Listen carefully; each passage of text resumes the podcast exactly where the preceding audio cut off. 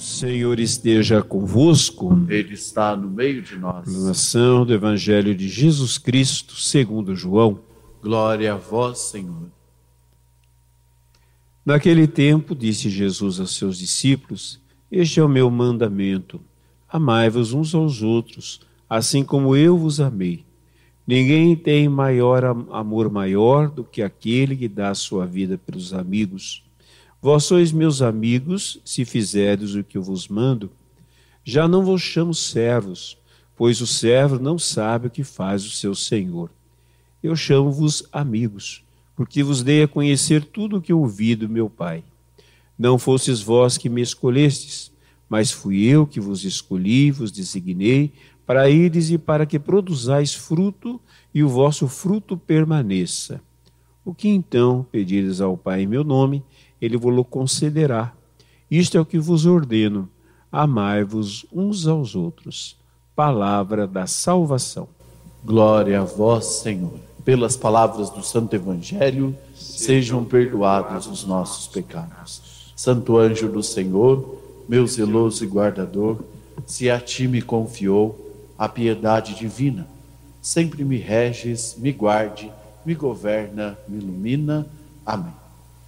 Certa vez, uma criança estava na casa da sua avó, então perguntou à sua avó. A criança perguntou: "E o amor de Deus?"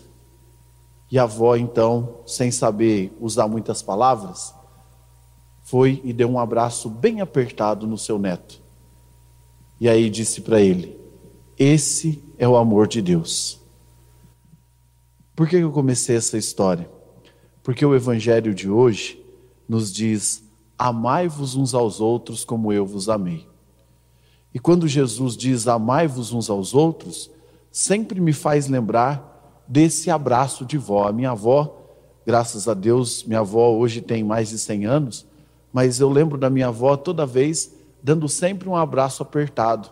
Não é um abraço que machuca, nem que prende, nem que, nem que faz mal é um abraço que acalenta, é um abraço que acolhe, é um abraço que traz uma sensação boa de paz.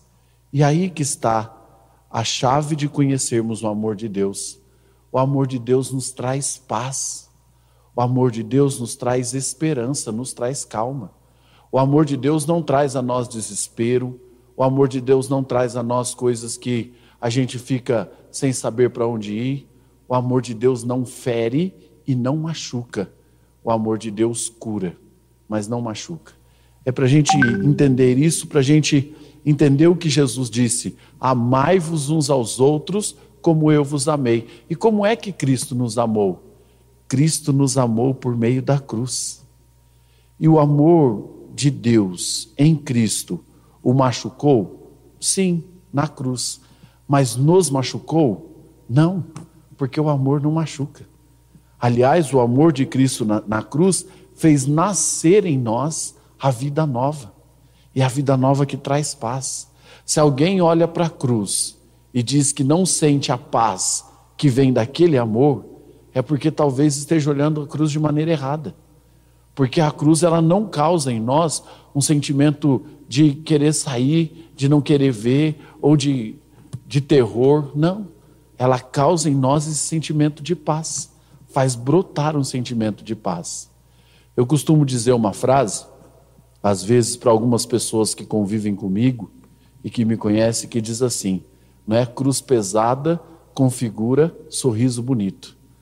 E isso não quer dizer que nós não temos cruzes pesadas a carregar. Temos no nosso dia a dia, na nossa vida, na nossa história mas as cruzes que nós carregamos e que vem e carregamos com esse amor que Deus nos deu, não configura em nós terror, não configura tristeza, não configura desespero, configura em nós sempre, sempre, sempre paz, alegria, esperança. Então, por isso, quando Jesus diz amai-vos uns aos outros como eu vos amei, é esse amor de cruz, de entrega, de conhecimento, de profundidade, só que um amor que gera paz. Um amor nunca vai gerar guerra. O amor gera paz. O amor que vem do Senhor sempre vai gerar paz. Mas Jesus diz mais: Ele diz, Eu não vos chamo de servos, eu vos chamo de amigos, porque o servo não sabe o que faz o seu senhor, mas o amigo sabe, porque eu vos dei a conhecer tudo o que o Pai me revelou. Jesus está praticamente dizendo: Eu me dei a conhecer por inteiro a vocês e conheço vocês por inteiro. O que é fazer uma amizade com Jesus? A amizade com Jesus é quando nós nos colocamos na presença dele e deixamos ele nos conhecer por inteiro, sem medo, sem medo de revelar a ele o que há dentro de nós, que é bom, que é maravilhoso, que todo mundo gosta, mas também sem medo de revelar a ele o que há dentro de nós, que é podre, que é difícil, que nem todo mundo gosta, aquele jeito nosso de ser que causa nos outros desespero, que causa nos outros uma certa é, querer ficar longe. É não ter medo de revelar a Ele tudo que está dentro de nós, bom e aquilo que não é tão bom assim, aquilo que a gente gosta de esconder. E assim nós conversamos com Jesus como amigo. O dia que o Papa Francisco falou sobre a confissão, ele disse algo interessante. Ele disse assim: que nesse tempo a nossa confissão deve ser direta com o Senhor, como uma conversa de amigo. O amigo conhece o outro por inteiro. Isso nas nossas relações também. Por isso Jesus diz: amai-vos uns aos outros, tornai amigos uns dos outros. Por quê? Porque é justamente para amar com esse amor sem reservas, sem reservas e sem medo. Por que sem medo? Porque sabe que na liberdade eu vou plantar e vou colher no outro esse amor, o amor gratuito de escolha, não o amor sentimental. Gosto dele, ou gosto daquele, ou gosto daquele outro porque é bonzinho. Não, mas esse amor de escolha, em que eu escolho amar o outro, não porque o outro é bom, é maravilhoso, porque é bonitinho, mas porque o amor que me amou primeiro e que primeiro me escolheu, me leva a amar o outro sempre. Por isso, se eu quero ser amigo de Jesus, eu preciso entender que eu preciso me colocar na frente dele desta forma, transparente, desnudo, para que ele possa conhecer por inteiro o meu coração e aí se tornar amigo de Jesus, porque ele é nosso amigo, ele se deu a conhecer por inteiro a cada um de nós. Esse amor não traz fardos pesados, como eu ia dizendo. E a gente basta ver a, a, a vivência nesse amor na primeira leitura de hoje. Como é que viviam as comunidades cristãs?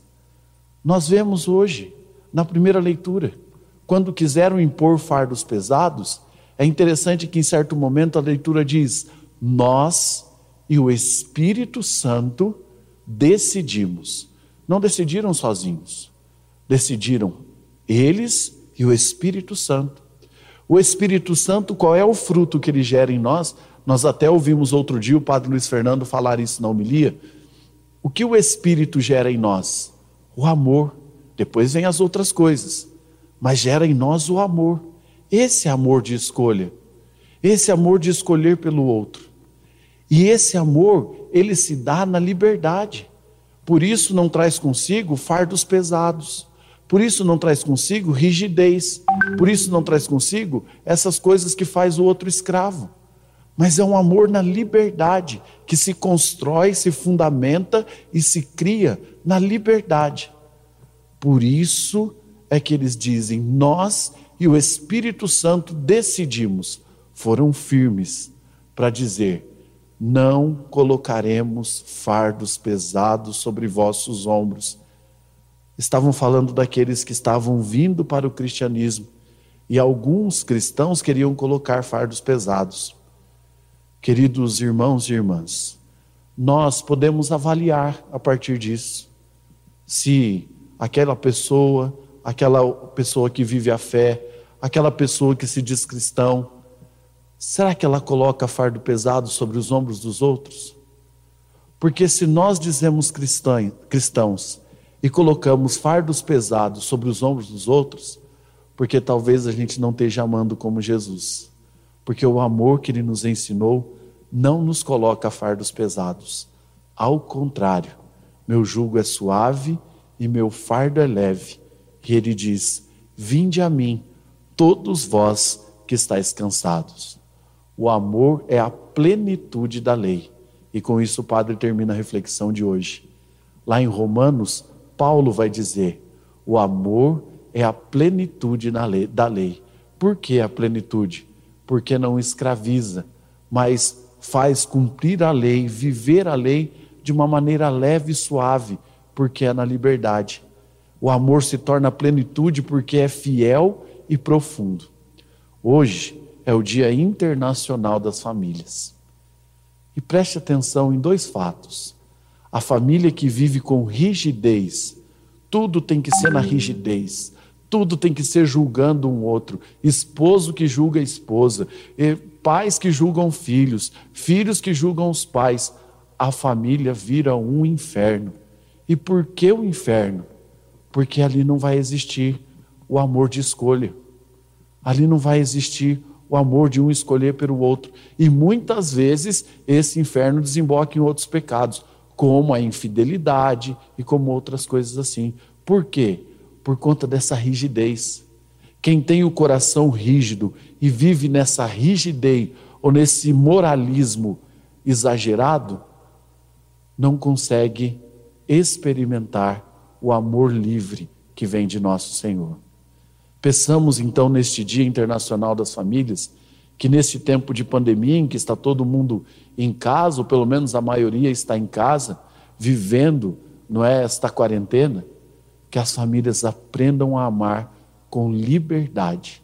Eu escolho o outro não porque ele tem características positivas ou negativas, mas eu escolho o outro porque Deus me deu o outro para amá-lo. Que esposo e esposa se escolham assim e que pais e filhos se escolham assim, porque Deus me deu o outro para amá-lo até o fim e amá-lo sem reservas. Seja louvado nosso Senhor Jesus Cristo, para sempre seja louvado.